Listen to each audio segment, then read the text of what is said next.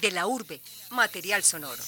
Saludamos a todas las subregiones del departamento que a esta hora Medellín es sus parques. cultural. Sus plazas A históricas. través son de una entrevista ustedes conocerán de su infancia, su Hemos juventud, llegado al sus travesuras. urbe. El programa fue realizado por Sergio De la urbe, material sonoro. Alejandro González Ochoa.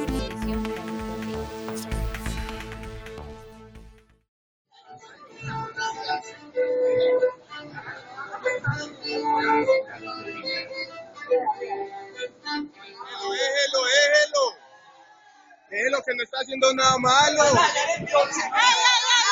Esa es la cultura metro. Muchos lo recordarán.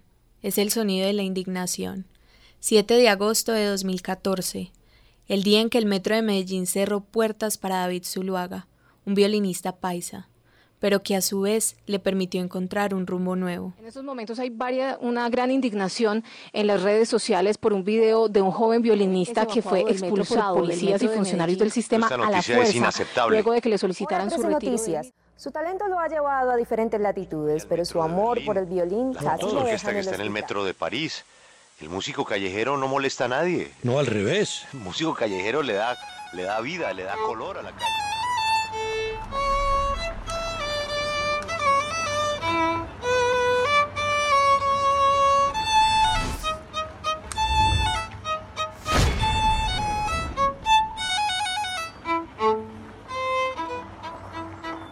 Parte 1.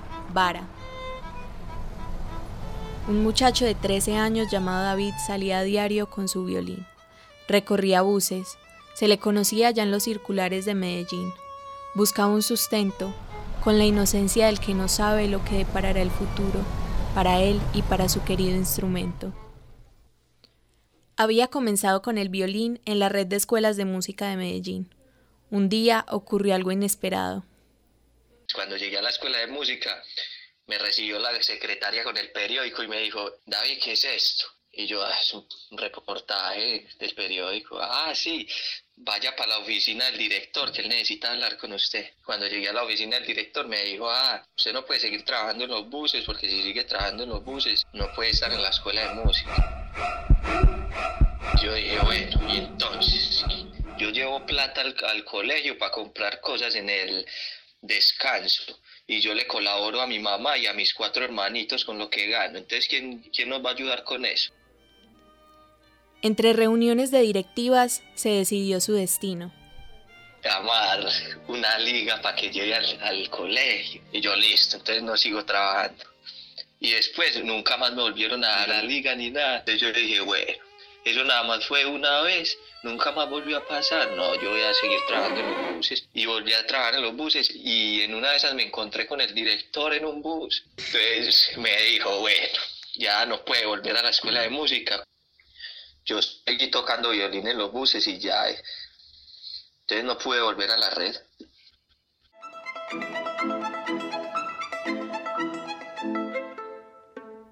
Parte 2. Cerdas.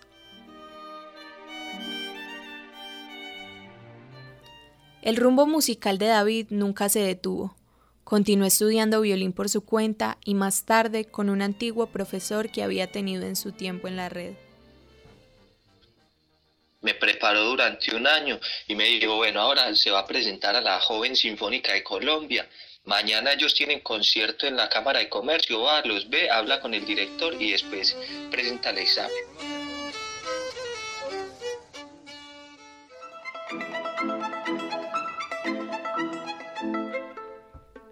Parte 3.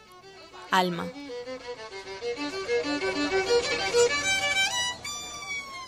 Después de presentarse tres veces sin éxito al pregrado de música en la Universidad de Antioquia, decidió comenzar a estudiar ingeniería electrónica. Sin embargo, su norte nunca se alejó de su violín. Yo tenía muchas ganas de hacer un violín que con la energía de la vibración de las notas pudiera crear luz, que el violín se iluminara y diera luces de colores, así nada más con la música.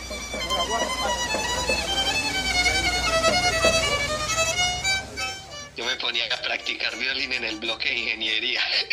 Todo el mundo estudiando matemáticas y yo estudiando violín. No, eso muy fuera de lugar. Yo entraba a cálculo y todo lo veía en música. Yo veía, entraba a física y me hablaban de las siete tonalidades de los colores y yo, do, re, mi, fa, sol, la, si. Cada tonalidad tiene un calor, eso se mide en hertz.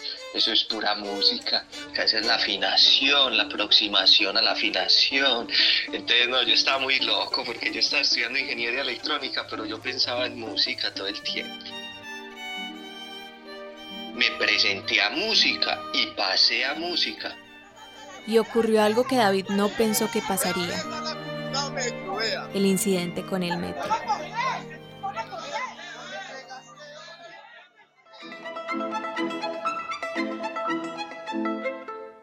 Parte 4.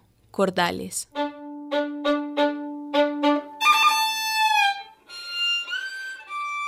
Yo estaba trabajando en los buses. Entonces mi mamá me dijo, ve, llévale esta ropa a tu papá que está en el hospital mental. Sí, yo para qué iba a guardar el violín si yo tenía el violín en la mano y yo andaba con el violín sin estuche ni nada. Yo cogí la bolsa de ropa, me monté al metro en la Guacatala para ir a Bello. Y cuando estaba en el metro, una niña me dijo, ay, eso es un violín. Y yo le dije, ah, sí, ay, tóquelo. Entonces yo me puse a tocar y bueno, entonces la gente comenzó a darme plata, echarme plata en los bolsillos. Y ya, yo me bajé del metro, subí, le llevé la ropa a mi papá. Después me devolví otra vez en el metro. Pero en el camino de regreso no tuvo tanta suerte. Y entró la policía con, con una del metro y, y, comenzó, y accionó el, con el que lo electrocutan a uno, el taser. Llegó y, y, lo, y lo, lo accionó y yo lo escuché.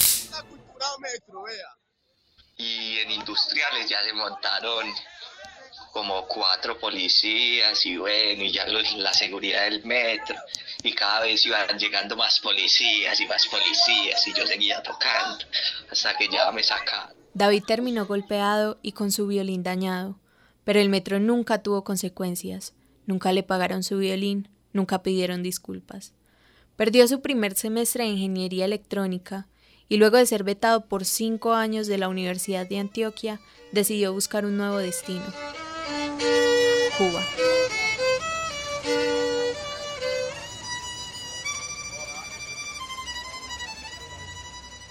Y yo dije, ah, bueno, si yo me relajo, no pasó nada y me voy a viajar. Sigo buscando estudio en el extranjero. Cuba, México, Cuba, México. Iba, trabajaba en México y después estudiaba en Cuba. Y se murió Fidel, hermano.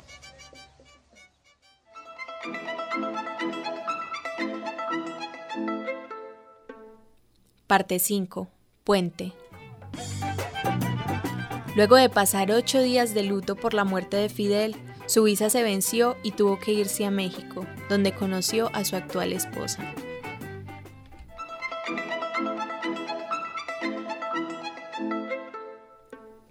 Parte 6. Cuerpo.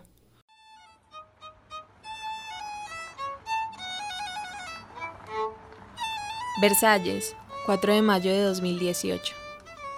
David, el niño de los buses, el joven del metro, el hombre del mundo, continúa su camino con su violín, hoy en un conservatorio en París, mañana, probablemente, en cualquier lugar del planeta.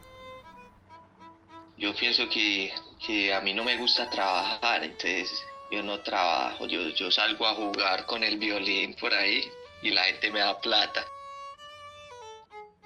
Si el arte es para sacarlo al aire libre, para que vibre y para que contagie a todo el mundo, entonces, ¿cómo así que yo no puedo salir a la calle a tocar? Colombia es como que usted es músico y, y qué profesión tiene. Yo diferencio la música y todos los otros artes porque uno no se tiene que concentrar en la música para que la música lo toque o para que la música lo invada. La música llega y te toca y te golpea con, con las vibraciones, ella entra sin permiso. El papel del artista músico en ese momento es llevar el mensaje y que el otro lo reciba sin ni siquiera querer recibirlo. Entonces me parece algo muy mágico, me parece muy mágico porque despierta la conciencia, lo, lo, saca uno de, de su esclavitud en cualquier momento, solo es necesario que suene la música.